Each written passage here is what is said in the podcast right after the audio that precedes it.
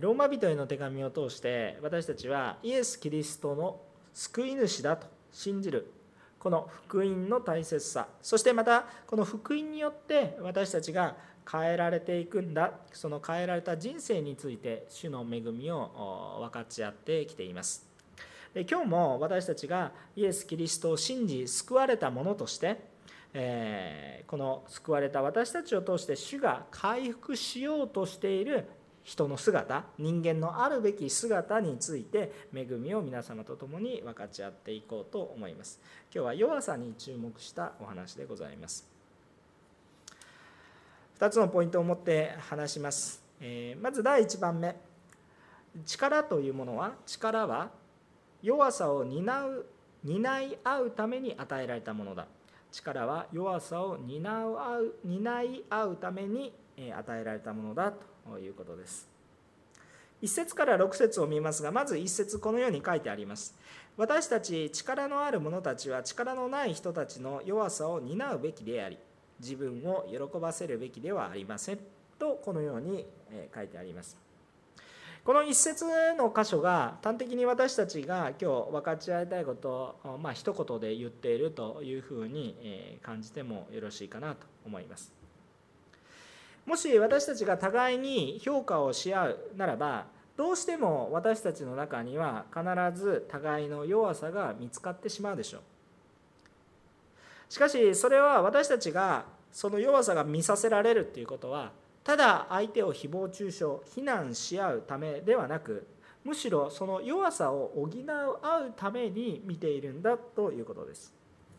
もし私たちが相手の欠点や弱さこういうものを発見した時私たちはどう対応するでしょうか？自分の正当性を誇示するでしょうか？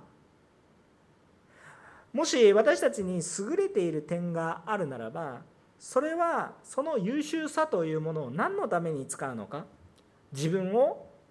誇り自慢するために使うのではなくむしろ自分に与えられた優位さ？これを隣人隣人の信仰の成長また霊的な成長のために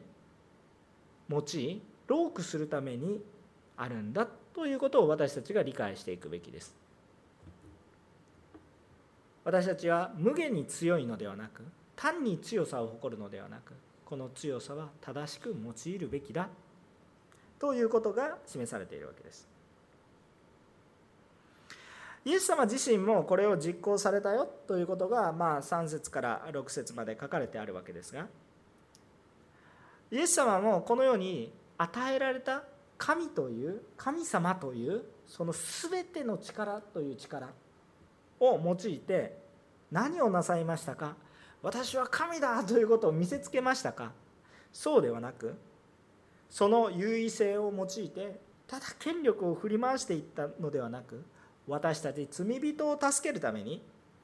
本来は私たちが受けなければいけないあざけりこのあざけりをこの何よりも高い王の王主の死であられる全宇宙を作られたこの神様であられる方まさにその方が身を低くして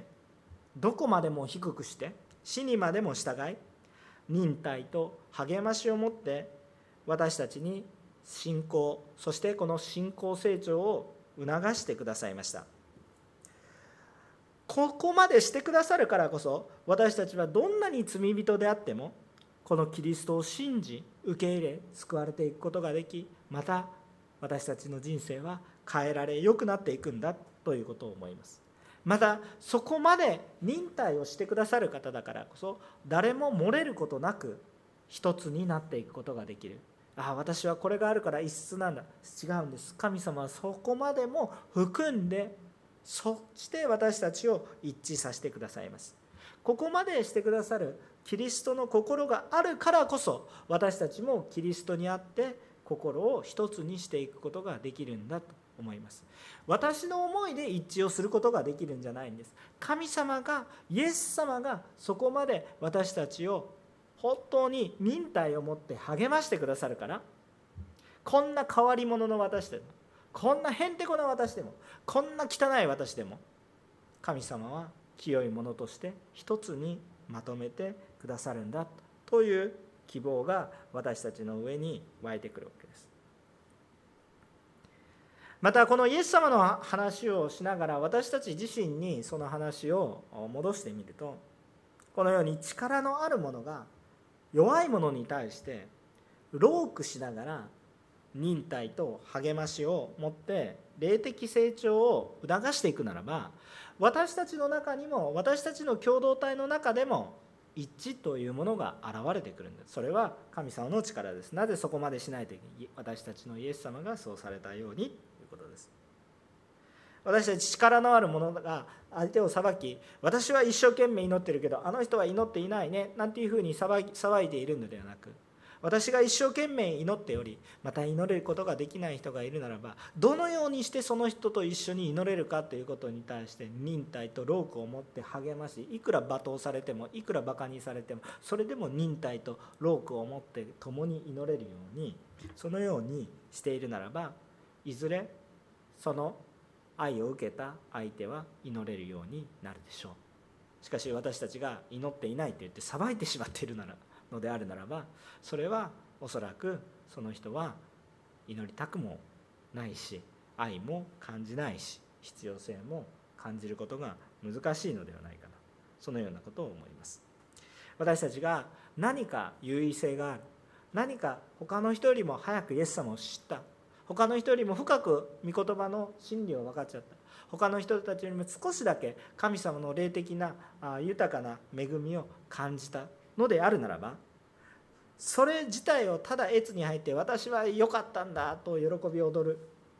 もちろん神様の与えてくださった祝福を喜ぶことは非常に良いことですけどそれにずっとそこにとどまり続けるのではなくせっかく与えられた恵みをしっかりと用いて多くの人たちの支え助け使えるということに対して用いていくならば私たちはもっと多くの人たちと心を一つにし一致し成長し神様を礼拝することができるようになります。逆を言えばそうしていなければ一致することは一致して神様を崇めるっていうことは非常に難しいと言えます。私たちが弟子養育をする時1対1だとか、まあ、普段の交わりを通して弟子養育をしたりするというようなこともあるんですがこの時にはやはり私たちは忍耐と励ましが必要です。初めからできるような人は誰もいないんですね。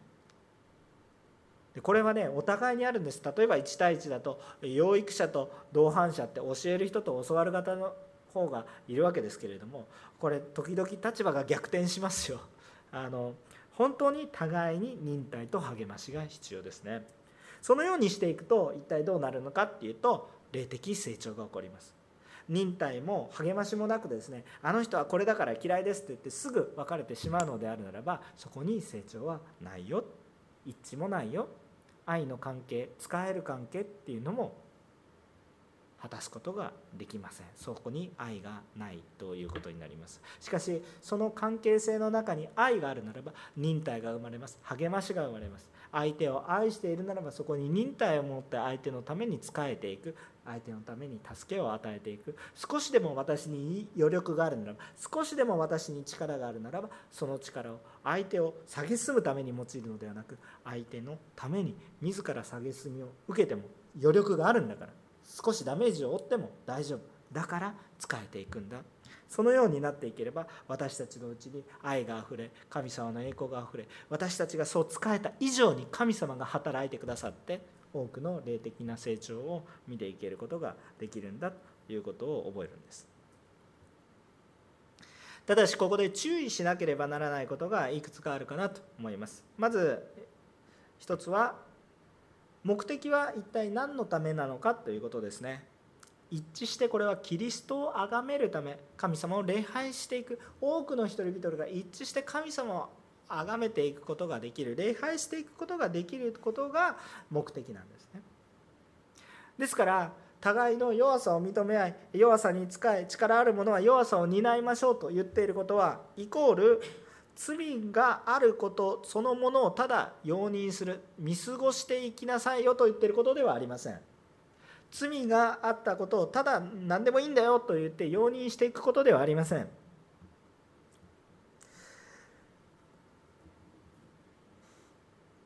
罪は許されていくべきものですけれども罪があってもいいよというふうに言ってるわけではありません。ということを注意しましょう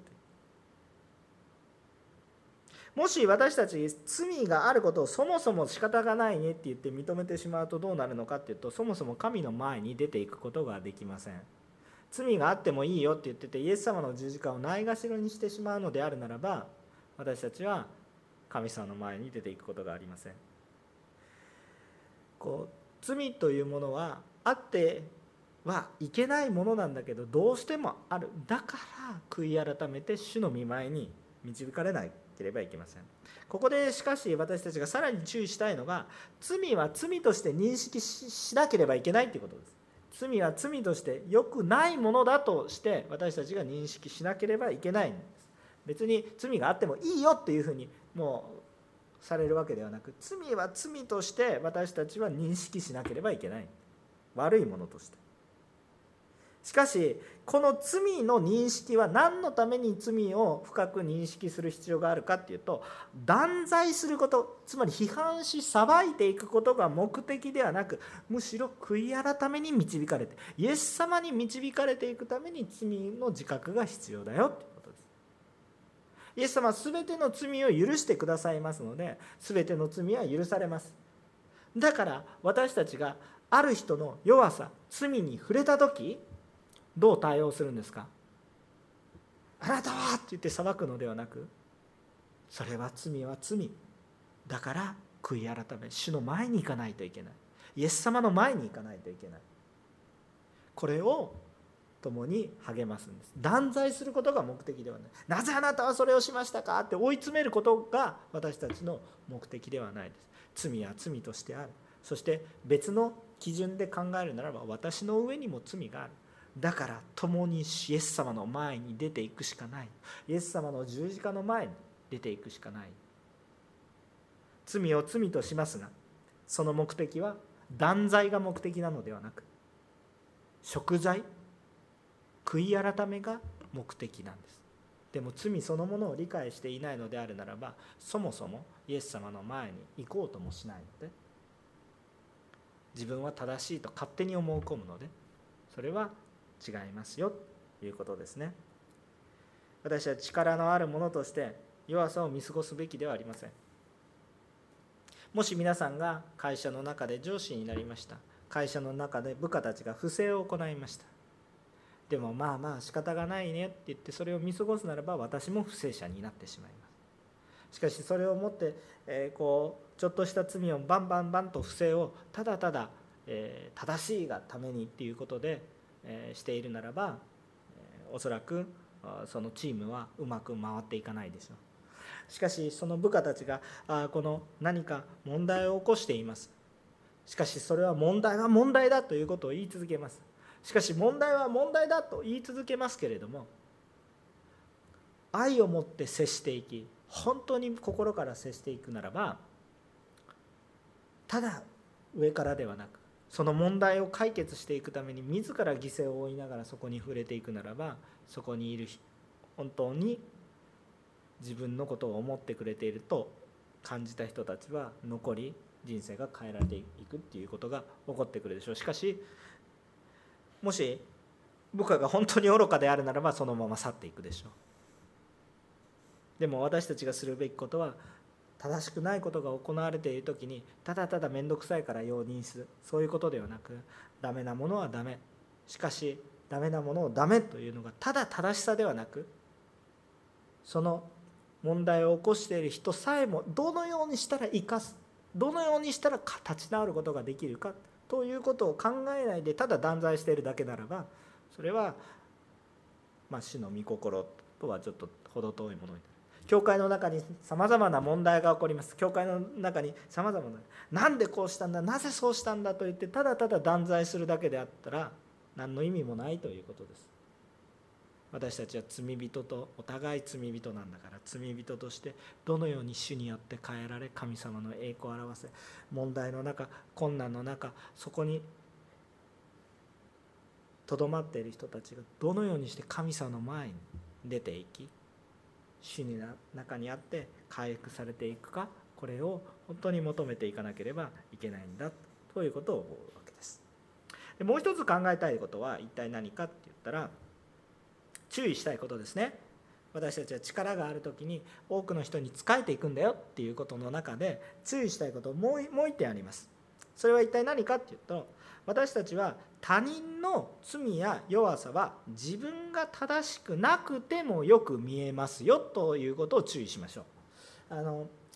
時々私たちはというか多くの場合私たちは勘違いします。相手の弱さや罪が見えているから私は正常な感覚判断が持っている。私は正しいと勘違いしてしまうことが多いんですが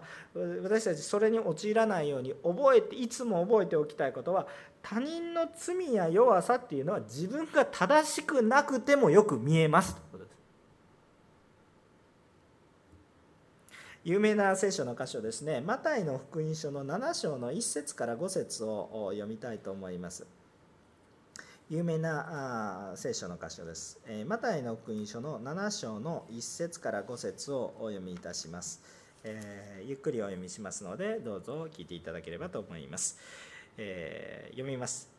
裁いてはいけません。自分が裁かれないためです。あなた方は自分が裁くその裁きで裁かれ自分が測るその測りで、え測り与えられるのです。あなたはじ兄弟の目に、え塵があるのに塵は見えるのに自分の目には針自分の目にある針にはなぜ気づかないのですか？兄弟に向かってあなたの目から塵を取り除かせてくださいとどうして言うのですか？見なさい自分の目には針があるではありませんか？偽善者よまず自分の目から針を取り除きなさい。そうすればはっきり見えるようになって兄弟の目から塵を取り除くことができます。アメン。もしね、えっと、この偽善者と呼ばれたその人に本当に相手の目の塵を取り除きたいと思う動機があるならばまず自分の問題を解決しようとする。でもいいですか？相手のためになることを思っておらずただただあなた悪いですよということであるならば別に自分はたくさんの問題を抱えていようが関係なくそれはよく見えるよ。だから注意したいのは他人の悪さが見えたとしても自分あなたが正しいわけではありません。相手の塵を取り除こうとも思っておらず相手のためのことを思っておらず自分の優位性を守るために相手を非難するのであるならばもしくはそれを好むのであるならばそれはさらにいうことによって自分も図られ自分のうちにたくさんその塵よりも大きな大きな計り知れないぐらい大きな問題を抱えていることを指摘されますよ。誰に？最終的には神様に。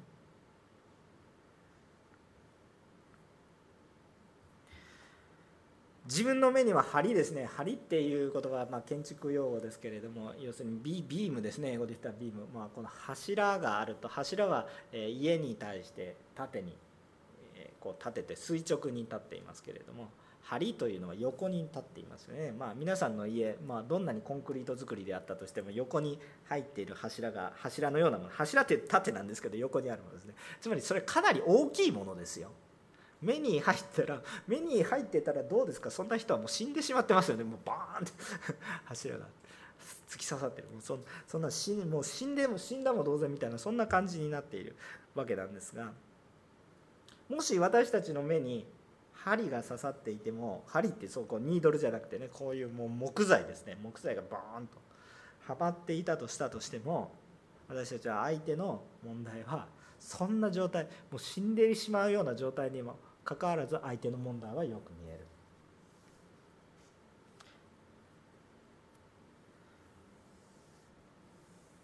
私たちは安易に相手を裁くものではなく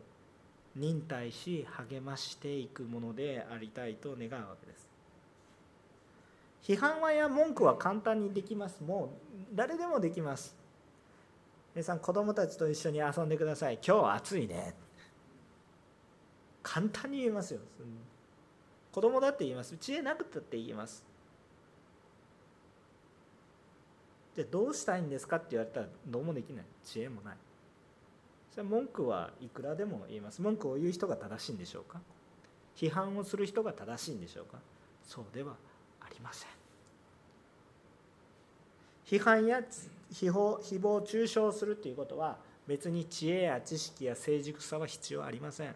愚かで哀れで惨めでもいくらでもできます。でもその問題に対してこの問題を取り扱い成長させよくしていこうと一つでも思うならばそれには計り知れないぐらいの忍耐と涙と苦労が必要です。皆さんはどうしたいんですか？文句だったらいくらでも言えますよ。いや西山牧師話が長い。西山牧師顔が汚い。いくらでも言えます。な何をしたいんですかって言うんです。いや別に皆さん文句言ってるわけじゃないですよ。皆さんが私文句言ってないですけどあの文句を言ってないから冗談として言えるんですけれども。もしどうしたいのかどのようにして励ましたいのかどのようにして変わっていってもらえたら神様の栄光になっていくのか。ということを求めていく。つまり愛があればこの人が良くなってほしいという愛があるならば本当にその人に対する助言励ましが与えられていくでしょう。自分の正しさをただ主張していきたいだけであるならばそれは簡単に言うことができますが慰めにも励ましにもなりません。その人の成長の糧にもなりません。その人の成長の糧になるために私たちはどうしていくのかって言ったらそこには労苦と忍耐が伴いますよ。一言で言うならば愛が必要となります。ですから私たちに神様が何か良いアドバンテージを力を与えてくださっているならばそれは弱さのある人たちに用いなければいけない。いやその用いるためにむしろ与えられているんだ。ということですけれどもそれをいかに用いていくかっていうのは今日私たちの信仰生活一つ一つの中まさに今弱さを抱えている私たちの教会そのものに語られていることではないでしょうか。皆様主にお互い知恵を持って使えるものであっていただきたいと思います。2番目のポイントです。2番目のポイントは全て神様から与えられたものは多くの人が神を礼拝できるようになるために用いましょう。神様から与えられたものは神様を礼拝するためにまた多くの人が神様を礼拝することができるように用いましょう。ということですね。今日の本文に戻ります。えローマ人への手紙の15章の7節から13節を見てみると、まあ、この部分を理解していくためには、このイスラエルの人々が神様から特別に選ばれた民だという意識を持っていたということを理解しなければいけません。で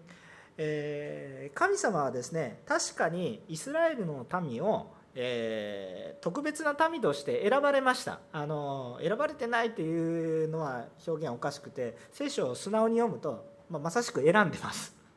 なので確かに選ばれました。しかしこの目的は何かっていうとイスラエルだけを救いたいがためにイスラエルだけが救れているからイスラエルだけをとにかく救ってあげたいがためにイスラエルを選んだというよりは多くの人々の救いの通路まずイスラエルを手始めとしてそしてその彼らを通して多くの人々が祝福を受けるためにまず彼らが選ばれたというのが正解でしょう。しかし覚えたいことはこのイスラエルは通路なんですけど単に通路道具にしか扱われていないわけではなく当然このイスラエルも神様の民として愛されちゃんと神の子として扱われそしてイスラエルの人たちも当然良いものとして選ばれているんだということですね。そのことは覚えたいと思います。そしてこのイエス様はじゃあまずどうだったかっていうとやはりこのイスラエルの人々の一人として、まあ、神様ではあったんですけど一人の人間としてここに生まれてきたわけです。イエス様は間違いなくイスラエル民族の一人としてこの世にお生まれになられました。日本人でも韓国人でもありません。ね。イスラエルのこのダビデの子孫としてこうお生まれになったわけなんですね。そしてそれをまず第一はその救いの成就つまり神様の約束。もう約束ずっとしてたんですね。ダビデの子孫から生まれますよということをずっと約束してたわけですけどその約束をちゃんと成就しそしてイスラエルの人々を救いに入れていくためでした。ですから最初にイエス様の福音はイスラエルの人々に話されます。それは厳しいぐらいに違法人が寄ってきて違法人とも交わられるんですけど本当に厳しいぐらいにまずはイスラエルの人々に語りますという厳しい、え、本当にそれぐらいのことをされましたよ。しかしそれはですねそのことを自慢してイスラエルが他の民族よりも優位性を誇らすために神様はね割礼という特別な儀式をさせたりイスラエルは特別なんだよっていうことをずっと話し続けてきたわけではなくこのイスラエルの人々に力を与えているその御言葉というものを与えている理由はそれを通してイスラエルが自慢するためではなくこのイスラエルを通して全ての人々が神の栄光に預かっていくためですね。ここに私たちが神様に対する希望が湧いてくるんです。神様はイスラエルだけを見ているんじゃなくて多くの違法人つまり外国人たちつまり私たちをも見てくださって今日いかに信仰がない人が今私たちの隣人私の家族の中にいたとしてとしてもここに希望がありますよ。なぜならば主が私たちに与えてくださっている力。これ今自分のできる能力もそうかもしれませんし今自分の中にはないと感じるような力精霊様の力によって神様の助けにおいてこの神様ご自身がこの今信じていないあざけってくるような人たちであったとしても神を称えるように神様ご自身がしようとされているという希望があります。御言葉を知らない人であったとしたとしても御言葉に触れてそして神様を称えるようになるというそういう希望を私たちに。そのために私たちも救われているんです。さあもう一度イスラエルの話に戻します。イエス様自身もイスラエルに生まれました。そして最初に福音を伝えるのもまさしくイスラエルでした。イスラエルの人たちですよね、まあ、ユダの人々って言ってもいいかもしれませんが、えー、しかしそれはそれを誇らせるためではなく多くの人が主を見上げるためでした。事実イエス様も十二弟子を養い、えー、そして育て、えー、そして派遣していきましたけれどもそしてこの福音をまあ、伝えるために用いられたのもイスラエルの人たちですけど結果として救われたのは多くの違法人ということになりますね。つまりこれはどういうことですか？最初に力が与えられたのは自分たちだけじゃなくて自分たちの救いだ十二弟子がもうイスラエルだけ救われてればいいっていうふうにやっちゃったら私たちも救われる。しかしそれが本当に自分たちのプライド優位性を置いて多くの違法人たちに仕えていくことによってプライドを捨ててプライドをむしろ必要のないプライドじゃなくて神様が与えてくださった本当の目的本当の目的に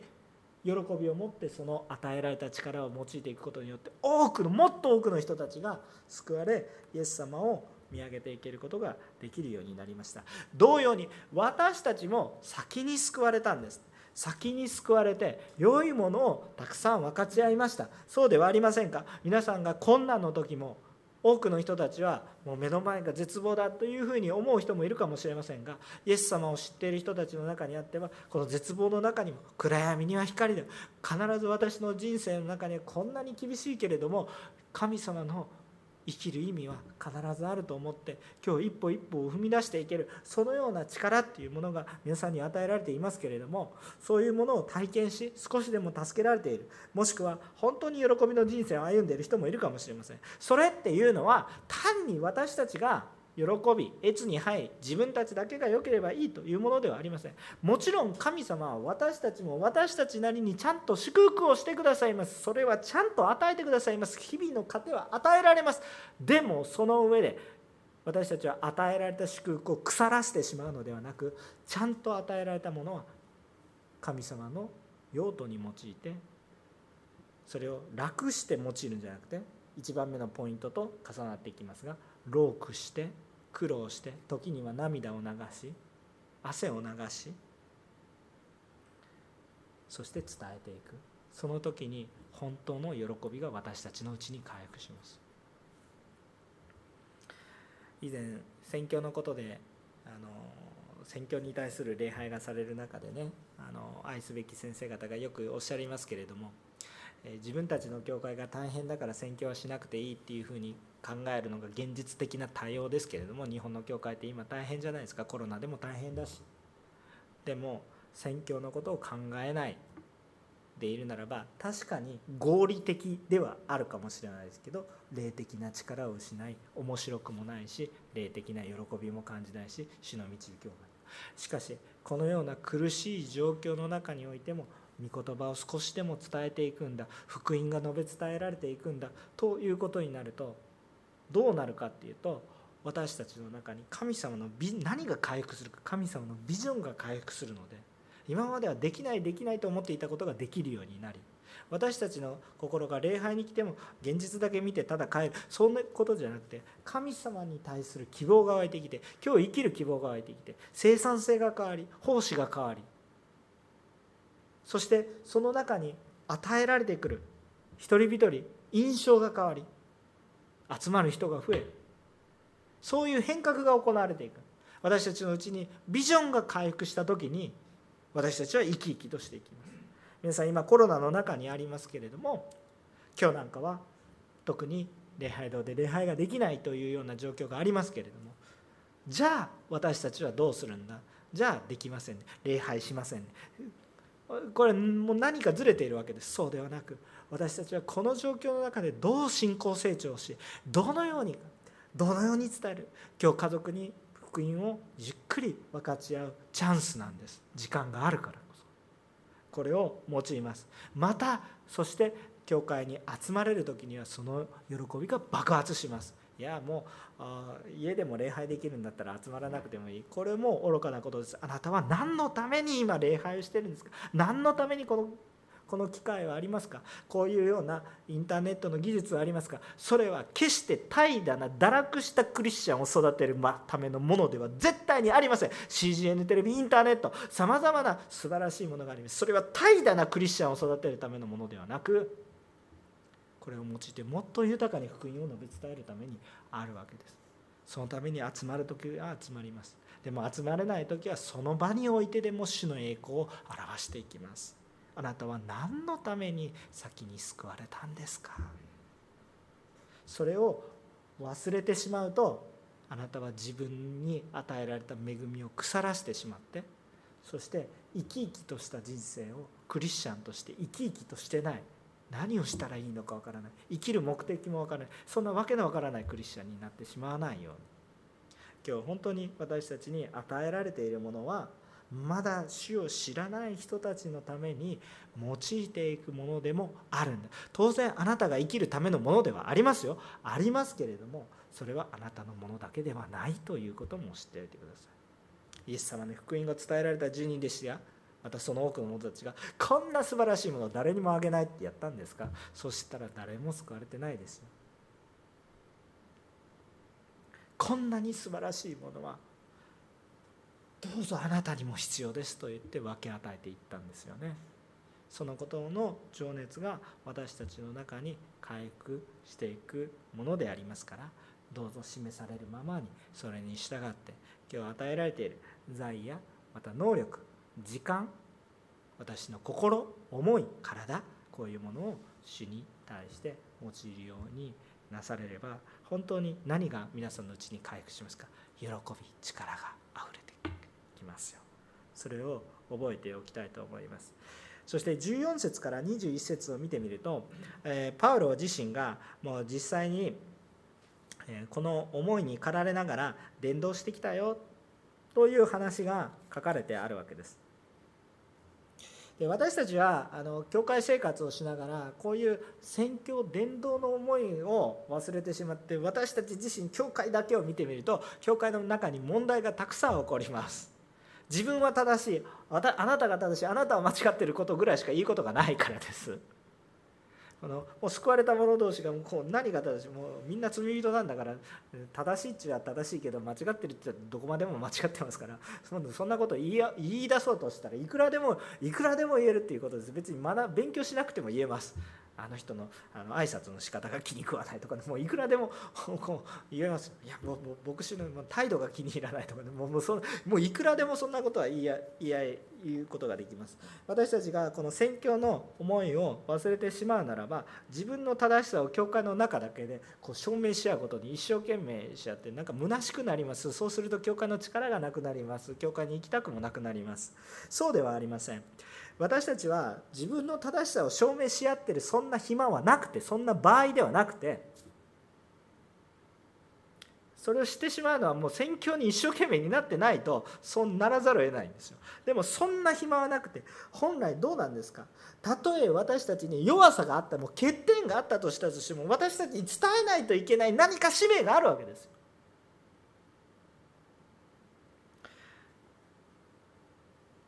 ここにある人を助ける薬があるんです。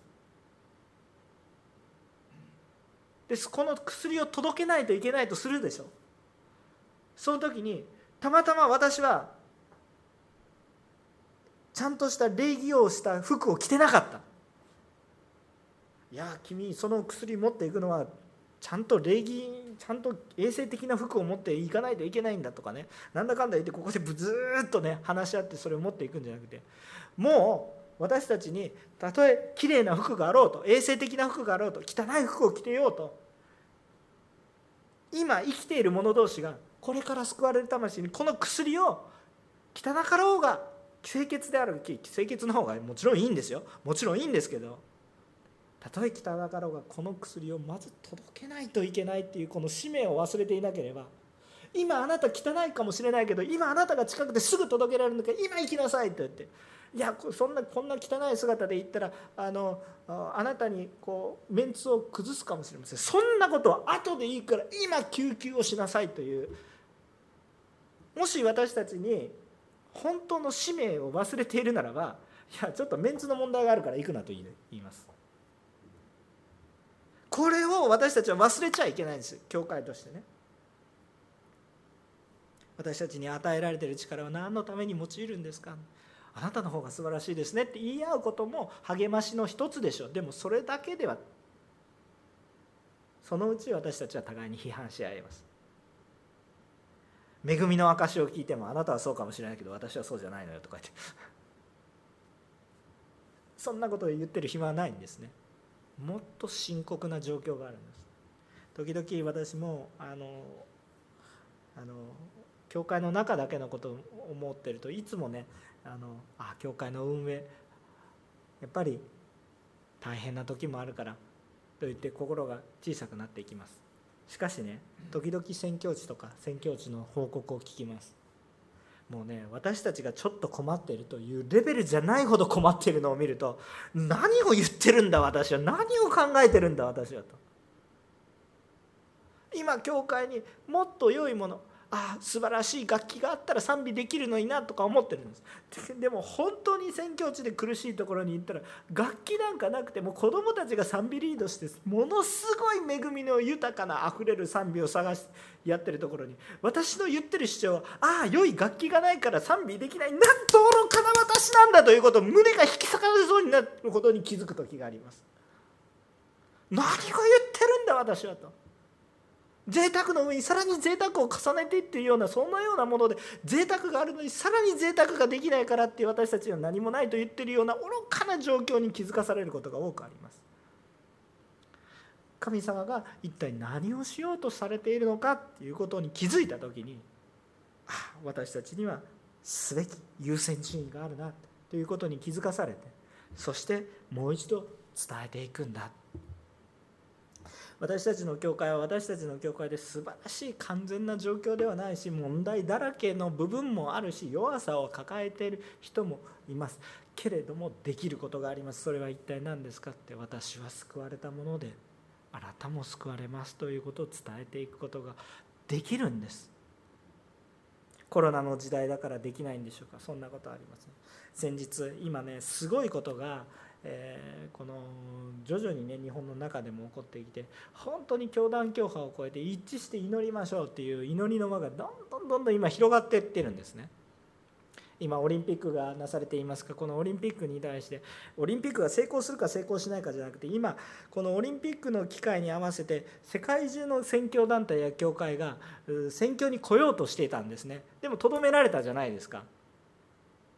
じゃあ彼らは諦めたんですかって言ったら違うんです世界中から報告が入っていってどういう報告が入ってるかこのオリンピックの時間に私たちは行けないけど何か人間的なことはできないけどとにかく日本のために祈ろう日本のリバイバル日本のために祈ろうってこのオリンピックのために世界中の宣教団体が今集中して祈ってるんですよ。でその祈りの中から日本の教会の中からもいろんな運動が起こっていて今このオリンピックの期間に日本の変革が与えられていくためにまたオリンピックの選手のうちからも神様を見上げていくそういう人たちが起こっていくために今100万時間の祈りを捧げようっていうような祈りの輪がガーッと広がっていくんです。私たちもそれに参加します。いやいや参加しますと言って。私はそう決めました。でも皆さんも参加してほしいということです。このような祈り。ね、あの教会はどこどこが正しいあのこの教会はどこどこが正しい。私たちの教会は大きいから小さいからそうではなくて今私たちにできることちゃんと祈り使えていく。そして一言ではない私たちの中にも山形へのラブソナタっていうような大きな課題があって今私たち自分たちの教会にも集えない状況なのになんで山形こんな時に話す話の内容じゃないでしょ？ういや知恵を持ってその時までに整えていきたいと思います。祈りができます。私たちの中に祈りができます。何のために祈りどうにかして主を伝えて私たちはこうこうコロナだったら伝道もできないんですけど絶対そんなことはありません。もちろん知恵を持ってやります。適切な処置をします。集まれない状況があれば集まりません。けれども主を褒めたたえ礼拝し心を一つにしそのためにロークし伝道していくために宣教していくために。むしろそのために弱さがあっても支え合い問題があるけれども補い合っていきます。何のためですか？どうするためですか？一人でも多くの人が神様を知り死の中にあって一致している強さ誰が正しい？こうすればよかった。ああすればよかった。そういうことを批判し合ってる暇があるならばこうすれば神様の働きが広がっていく。であるならばこのために私は何ができます？できないできないじゃなくて今日何ができるか？何を主の前に捧げるか？どのようにして主を礼拝するか？どのようにして主を礼拝しないんじゃなくて？どのようにしてなるべく奉仕をしないんじゃなくて？どのようにしたら主の愛を伝えていけるか？ということを私たちが求めていくものでありたいなと思います。大丈夫。それは私たちのうちから湧いてきます。自分の力で湧いてくるんじゃなくて私たちが神様に触れられて愛しているならば主が私たちにそのような情熱を湧き起こさせてくださいます。結局パウロも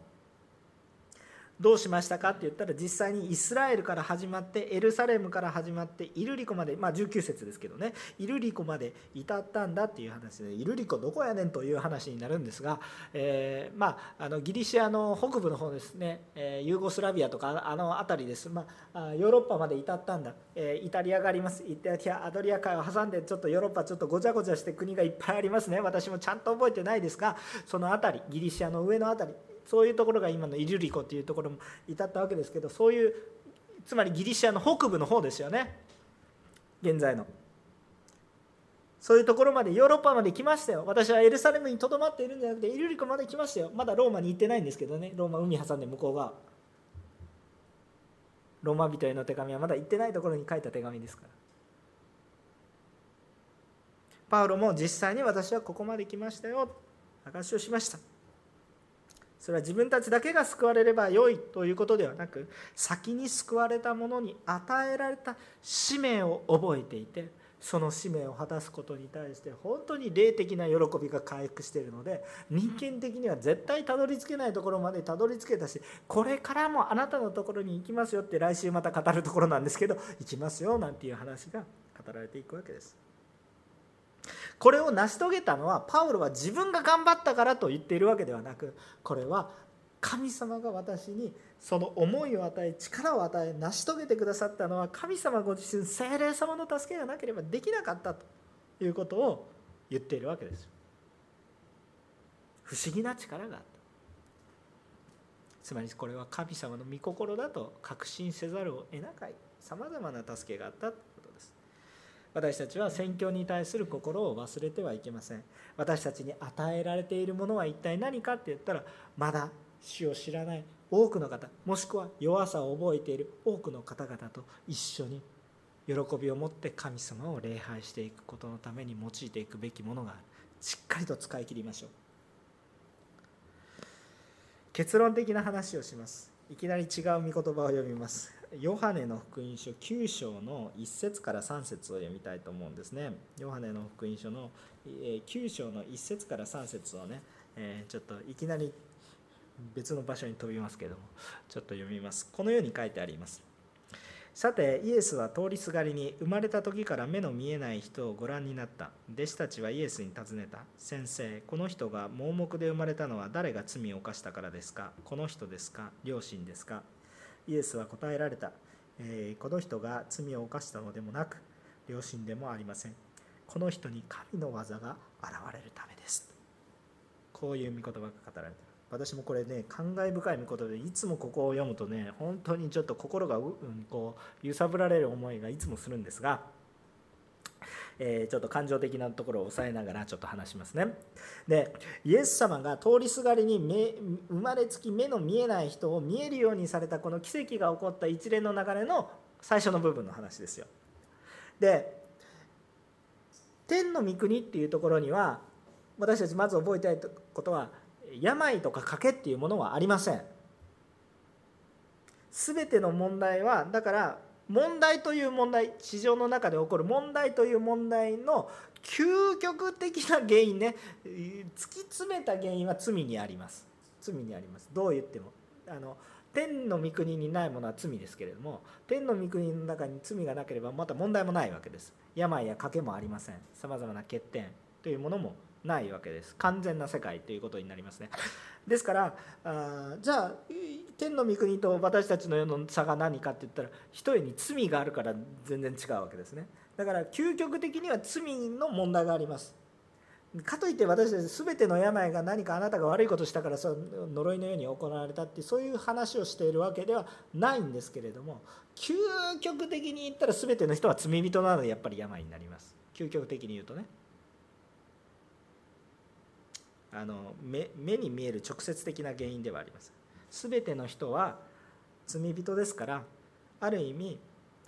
例えばここね弟子が本当に失礼で愛のない愚かな質問ですけどがこの生まれつき目の見えない人が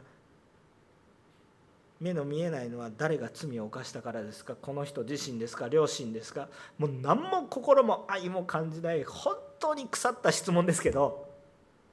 しかし神様の視点から見ると究極的には全ての人は罪人なのでおそらくこの人自身にも両親にもまたこの質問をした弟子たち自身にも罪があふれていたでしょう。もう神様の視点で考えてますよ。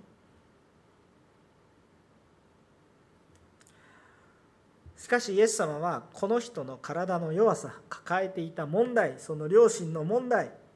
弟子たちの問題にはあえて一切触れずに何とおっしゃったか。ただ神の技が現れるためです。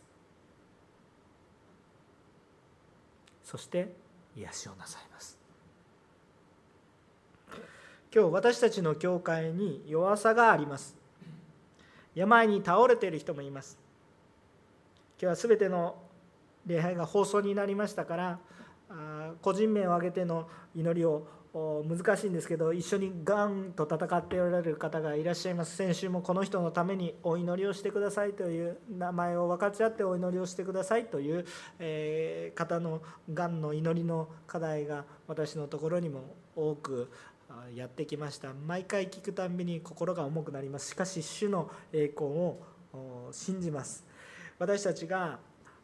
この今病の中に倒られる方一人一人対して祈り仕え助けることのできる私たちの共同体一人一人もいるっていうことを私も覚えます。今日弱さを覚えてる人もいるんですけど一方ではこの人のために取りなしを祈りをしている多くのね静かにねこんな私みたいにわざわざ取りなしの祈りをしましょうなんてわざわざ言わなくても本当にもうすでに実践されている多くの信徒さんたちがいてそしてそれを聞かれている多くの本当に祈りの助けが起こされていっているっていうこともしています。私たち具体的に祈った時に神様が答えてくださっていることをよく感じます。今日私たちは神様の技が現れ弱さがあるところに主の働きが起こっていくっていうことを皆さん信じますか？今日私たちは非常に逆風の中で礼拝を捧げているかもしれませんがしかしこういう時こそ神様の働きが豊かに起こる。誰が悪いんですか？みんな悪いんですけどそんなことは神様言わずに今日神の技があなたのうちに現れるためですと。私たちのためによ。現れるためですよ。それはそれが現れて多くの人が神の栄光を見ることに。弱さは単なる弱さで終わるのではなく主の栄光が表される時。その入り口なんだということです。今日も一人でも多くの方が礼拝をもう信じているものでも信じていないものでも一人でも多くの方が神様の前に礼拝を捧げることができるように私たちは努めましょう。まだイエス様を知らない人のために祈りましょう。イエス様をの救いを受け入れることができ信じていくことができるように。もうイエス様のことを信じているけど弱さを覚えている人はもう一度イエス様の中にあって励まされるように。誹謗中傷ではなく励ましと忍耐を持ってイエス様を見上げることができるように互いに仕えていきたいと願います。弱さは私たちが使えることができるチャンスだということを知りましょう。弱さを持ってその弱さをほじくり回すために与えられているのではなくその弱さを見せられたということはその単に指摘するとためではなくあなたが使えるためにそこに弱さを見せられました。それは単に弱さがあって批判とかそういう問題を指摘することではなく今日あなたがいいですか？助言してもいい。問題に対していろんな発言をしてもいい。でもあなたが今日使えるために神様が見せられた。この現実であります。私たちがこの弱さに神様の愛を持って使い始める時もう私たちの力以上のことを主が始められます。私たちも弱さがあるけどそれを初めてやっていくその信仰がきっかけとなります。弱さは神の祝福を感じる豊かに感じるその入り口です。この弱さに接した時に私たちは愛を持ってこの隣人弱さを持つ隣人が豊かに神様の前に行くようにまた私も弱さを持っているものです。私にも良き信仰の友が与えられ神を見上げていけるようにということを切に求めている神様豊かに働いてくださることを信じます。弱さは神の祝福を感じる入り口であるということを覚えこの困難の時に主に祈り主に仕え。神様に霊と誠をもって神様の力で。神様を賛美していく礼拝していく今日もそのような礼拝となりますようにお祈りをいたします。